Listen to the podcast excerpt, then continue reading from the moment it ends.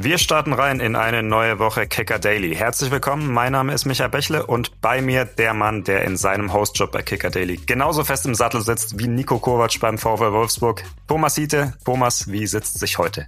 Es können nur die Chefs beurteilen, wie fest ich im Sattel sitze. Ich, ich, ich denke, mir fehlt in der letzten Zeit ein bisschen das Glück, aber ich gebe mir auch heute größte Mühe.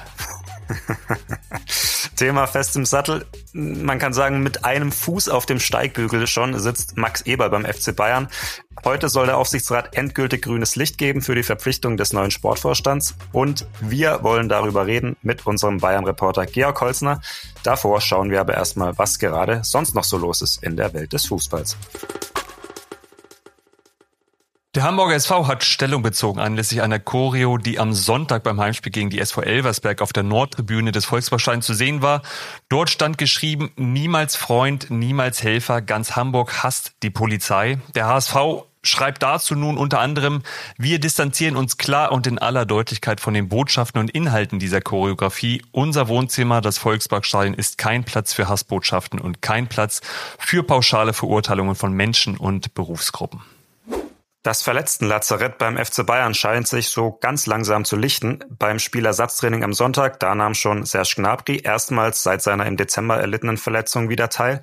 Auch Alfonso Davies war da am Start und heute gab es dann noch mehr der guten Nachrichten. Kingsley Coman meldete sich nach seinem Ende Januar erlittenen Innenbandriss zumindest wieder im Lauftraining an. Ebenso wie die beiden Außenverteidiger Nusay Masraoui und Sascha Bouet. Ein bisschen Hoffnung also gut eine Woche vor dem wichtigen Rückspiel in der Champions League gegen Lazio Rom. Zumindest für Coman wird diese Partie aber wohl noch zu früh kommen. Der frühere Stuttgarter und Mainzer Shinji Okazaki hat sein Karriereende für den Sommer angekündigt. Das teilte der 119-malige japanische Nationalspieler, der aktuell noch bei St. Truiden in Belgien unter Vertrag steht, am Montag mit. Der größte Erfolg des mittlerweile 37-jährigen Okazaki liegt auch schon ein paar Jahre zurück. 2016 gewann er mit Leicester City sensationell den Titel in der Premier League. Ja, das ist bei mir aber gar nicht die erste Erinnerung, wenn ich an Shinji Okazaki denke, wenn ich ehrlich bin, weil ich habe den früher tatsächlich öfter mal beim Joggen getroffen, äh, zu seiner Mainzer Zeit. Ich habe nämlich damals auch in, in Mainz studiert und gewohnt.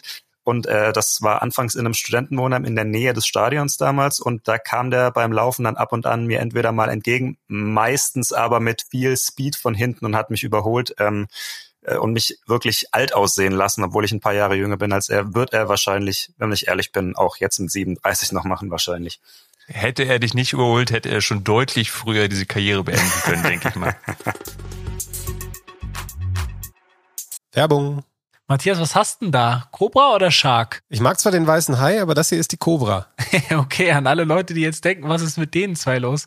Also, wir tauschen keine Tierkarten, aber wir reden über Holy, eine neue Variante von Soft- und Energy Drinks aus Deutschland. Und du bist Fan von der Citrus Cobra, ich eher vom Gorilla mit Traubegeschmack. Holy kam dir im neuen Jahr gerade recht, kann man sagen. Ja, absolut. Ich wollte wegkommen von dieser braunen Brause, die ihr alle kennt. Die habe ich viel zu viel getrunken, aber so ganz ohne Energieschub geht's dann doch nicht bei mir. Und da hilft mir jetzt Holy. Einfach das Pulver mit Wasser mixen, fertig. Ich musste natürlich gleich mit dir testen und am Anfang war ich schon skeptisch. So bunt und mit diesen Tierköpfen, das sah schon ein bisschen wild aus. Ich muss aber sagen, ich bin sehr positiv überrascht, vor allem auch, als ich dann nachgelesen habe, was drin ist im Pulver. Ja, genau. Da ist kein Bullshit drin, kein Zucker, kein Taurin, sondern nur natürliche Aromen und Farbstoffe und natürlich Koffein. Die Drinks haben dadurch weniger Kalorien und sie sind auch deutlich günstiger, als wenn ich mir jetzt eine Energy Drink Dose im Supermarkt kaufe. Ich bleib auch dran und mag nämlich auch neben den Energy Drinks die beiden anderen Sorten Tea auf echter Teebasis und Hydration mit Elektrolyten und Mineralstoffen. Super nach dem Sport zum Beispiel. Das alles könnt ihr da draußen mit dem Starter Set Deluxe super ausprobieren. Nutzt dazu doch direkt unseren Daily Gutscheincode. Der lautet Kicker Daily 5. Alles in Großbuchstaben und am Ende die Ziffer 5. Kicker Daily 5.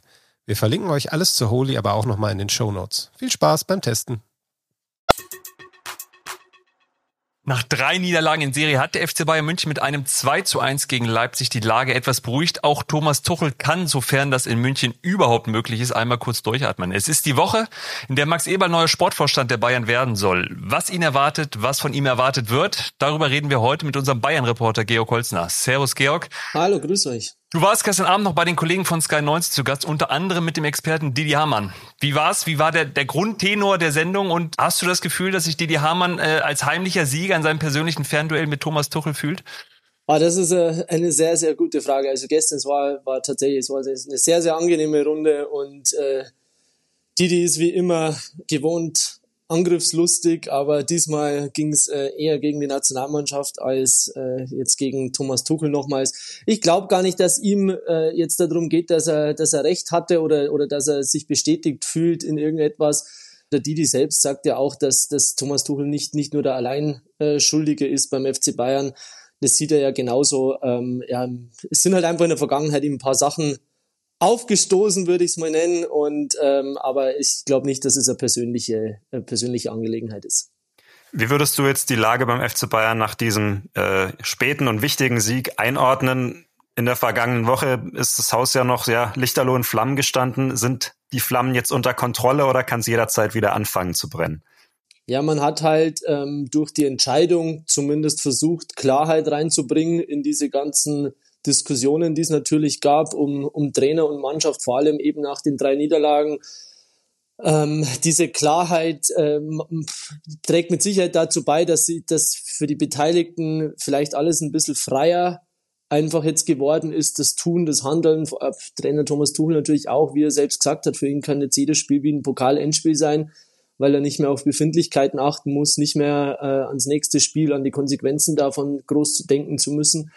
Ähm, nichtsdestotrotz, die Diskussion oder die Ruhe, die jetzt gerade einkehrt, die hält meiner Meinung nach vermutlich nur bis zur nächsten Niederlage und dann, dann geht das Theater vermutlich wieder von vorne los, weil ja, weil die Diskussionen einfach dann nicht abreißen werden. Das, ob, ob jetzt dann Thomas Tuchel, ob es noch richtig ist, an ihm festzuhalten oder ob man ihn, ob, ob man sich schon früher trennen müsste, wie auch immer. Nichtsdestotrotz, jetzt aktuell hat diese, dieser Sieg den Bayern unheimlich gut getan. Die sind nach wie vor in der Champions League drin und ich glaube, dass dieses, dieses Spiel auch gegen Lazio Rom mit Sicherheit nochmal ein entscheidendes sein wird, wenn es um die Gemütslage an der Selbener Straße geht. In dieser Woche und auch bei uns heute rückt Max Eberl, die Personalie Max Eberl in den, in den Vordergrund. Ähm, heute Tag der Aufsichtsrat des FC Bayern. Äh, laut Herbert Heiner solle dort über den, den Sportvorstand beraten werden. Ist das wirklich noch ein, ein Austausch von irgendwelchen Argumenten oder wird da Max Eberl nur noch mal formal abgesegnet? ja, diese Personalie ist mehr oder weniger ist die ist das alles fix. Es wird auch mit oder wurde auch mit Leipzig schon alles geklärt wegen der Ablösesumme. Ähm, von daher, das, das sollte, so, aber wie gesagt, man weiß es beim FC Bayern nie, aber ähm, im Normalfall sollte es einfach nur noch der Stempel sein, der heute drauf gemacht wird. Wenn es denn jetzt losgeht bei Max Eber, was steht denn ganz oben auf seiner wahrscheinlich sehr langen To-Do-Liste? Wo muss er sofort ran? Ja, dass der FC Bayern ab Sommer einen Trainer braucht, glaube ich, das ist relativ offensichtlich dann. Also das äh, wird mit Sicherheit in sein Aufgabenfeld äh, gehören, wobei ich mir gut vorstellen kann, dass auch Uli Hoeneß und Karl-Heinz Rummenigge in der Trainersuche irgendwo ein Wort noch mitreden werden am Ende. Ähm, darüber hinaus steht ein Riesenumbruch an bei Bayern. Also es sind äh, Minimum, sage ich mal, fünf Spieler sollen verkauft werden, äh, sieben, acht, neun weitere stehen im absoluten Fokus oder unter Beobachtung einfach jetzt in dieser Rückrunde. Und ich glaube, dass neben dem, dass Max Eberl neue gute Spieler für den FC Bayern finden muss, wird es einen unheimlich guten Verkäufer Max Eberl brauchen, weil einfach der Markt für manche Spieler einfach äh, nicht so da ist, wie man sich vielleicht erhofft oder wie es auch die Spieler von sich vielleicht denken weil die einfach unfassbare Gehälter beim FC Bayern beziehen. Äh, ja, wie gesagt, allein sieben, die über äh, oder mindestens sieben, die über 17 Millionen verdienen und diese Gehälter kriegen die im Ausland selbst in der Premier League ganz, ganz, ganz, ganz schwer. Das sind auch da Ausnahmefälle. Von daher äh, wird Max Eber sehr gefragt sein, den Markt zu erschließen für diese Spieler. War es denn wichtig für die Bayern, dass sie die, diese Tuchel-Entscheidung aus der vergangenen Woche dann schon getroffen haben, damit äh, Max Eberl ähm, die, diese Entscheidung von, von großer Tragweite, dass das nicht auf Max Eberl äh, zurückfällt, dass es nicht seine Patrone war, die er dort verschießt, sondern dass das schon vor seinem Amtsantritt dann äh, über die Bühne gegangen ist?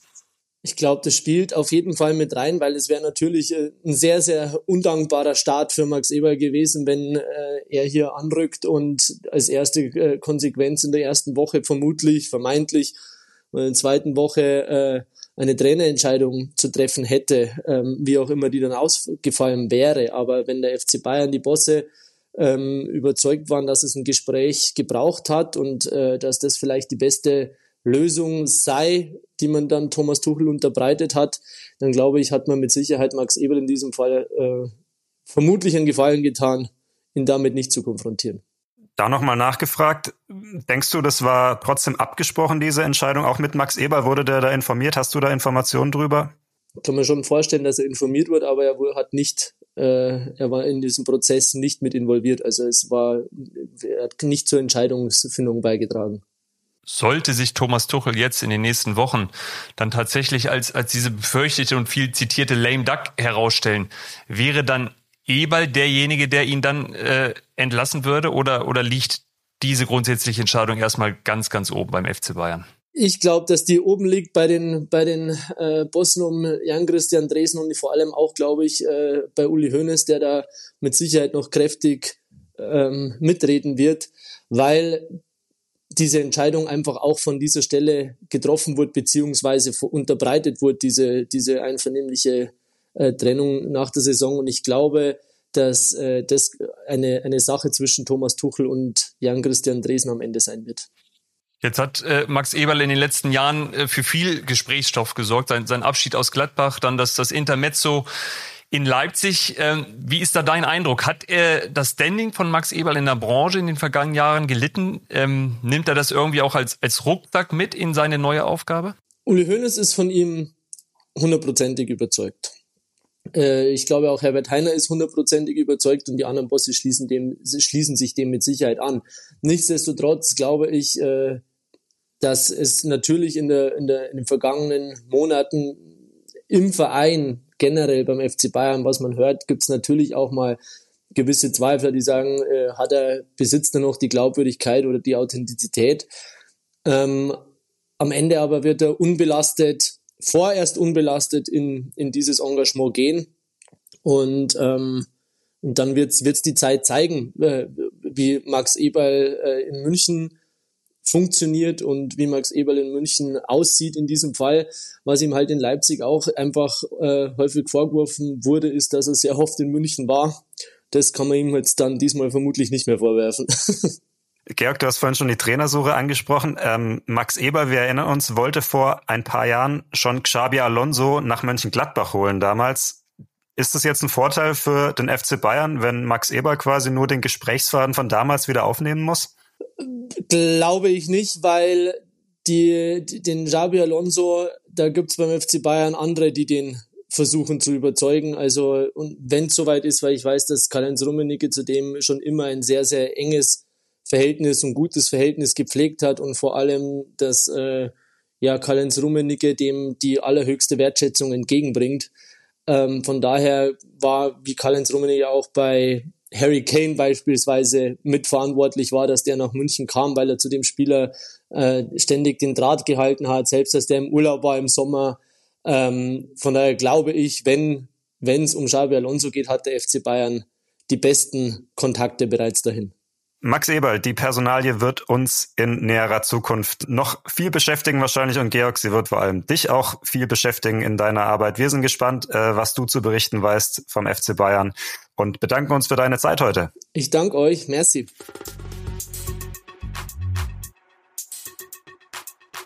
Ja, Michael, ein Name äh, umtreibt mich schon seit gestern Abend. Maximilian Bayer. Doppelpack gegen Dortmund, Hoffenheim aus der Krise geschossen und, und für mich die Frage, muss dieser Mann zu EM, der hat jetzt 16 Scorerpunkte in 22 Spielen, zehn Tore in der Bundesliga geschossen und damit, da gab es diese schöne Statistik heute, äh, ist er einer von zwei Spielern, die unter 22 sind und äh, zehnmal, mindestens zehnmal in einer der Top 5 Ligen Europas getroffen haben. Der zweite ist Jude Bellingham mit 16 Toren.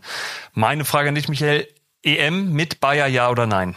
Ja, und man darf nicht vergessen, natürlich Kickerspieler des Spieltags, das Allerwichtigste. Äh, höher, höher geht's natürlich nicht mehr. Äh, nein, ich find's, ich find's schwierig. Ich glaube, er könnte ein, er könnte ein Joker sein. Mehr sehe ich jetzt nicht. Ich glaube, er ist auch ein bisschen festgelegt auf diese Rolle als einer von zwei Stürmern. Ich weiß nicht so sehr, ob er ähm, Stand jetzt in seiner Karriere einer ist, der in der, ja, der den alleinigen Stürmer geben kann.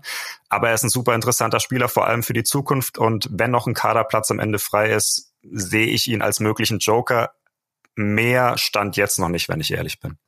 Und trotzdem sage ich, ich würde mitnehmen. Undaf, Bayer, das sind Leute, denen man irgendwie auch alles verzeihen würde, weil man das Gefühl hat, die sind noch frisch und haben Bock auf das Ganze. Die Frage aber auch an unsere Hörer, wie seht ihr das? Soll Julian Nagelsmann Maxi Bayer mitnehmen zur EM? Kommentiert doch einfach bei Insta oder Spotify und dann schauen wir uns das mal an. Unter anderem bei Spotify könnt ihr heute im Übrigen auch eine Jubiläumsfolge hören. Benny Zander und Alex Schlüter haben ihre 200. Sendung Kicker Meets Zone. Liebe Kollegen, wir gratulieren ganz herzlich. Ja, ich habe übrigens schnell noch nachgerechnet. Unsere 200. Folge Kicker Daily, die ist dann Mitte August. Da habe übrigens ich auch Geburtstag, äh, nur das am Rande. Also Benny und Alex, ihr habt noch bisschen Zeit, den Kuchen in den Ofen zu schieben und wahrscheinlich auch wieder rauszuholen. Da ist auch noch bisschen Zeit als kleine Revanche, weil wir euch jetzt heute so artig gratuliert haben. Ne? Bis dahin, wir kommen morgen wieder. Habt einen entspannten Abend. Kicker Daily ist eine Produktion des Kicker in Zusammenarbeit mit ACB Stories. Redaktionsschluss für diese Folge war 14 Uhr. Abonniert den Podcast, um keine neue Folge zu verpassen.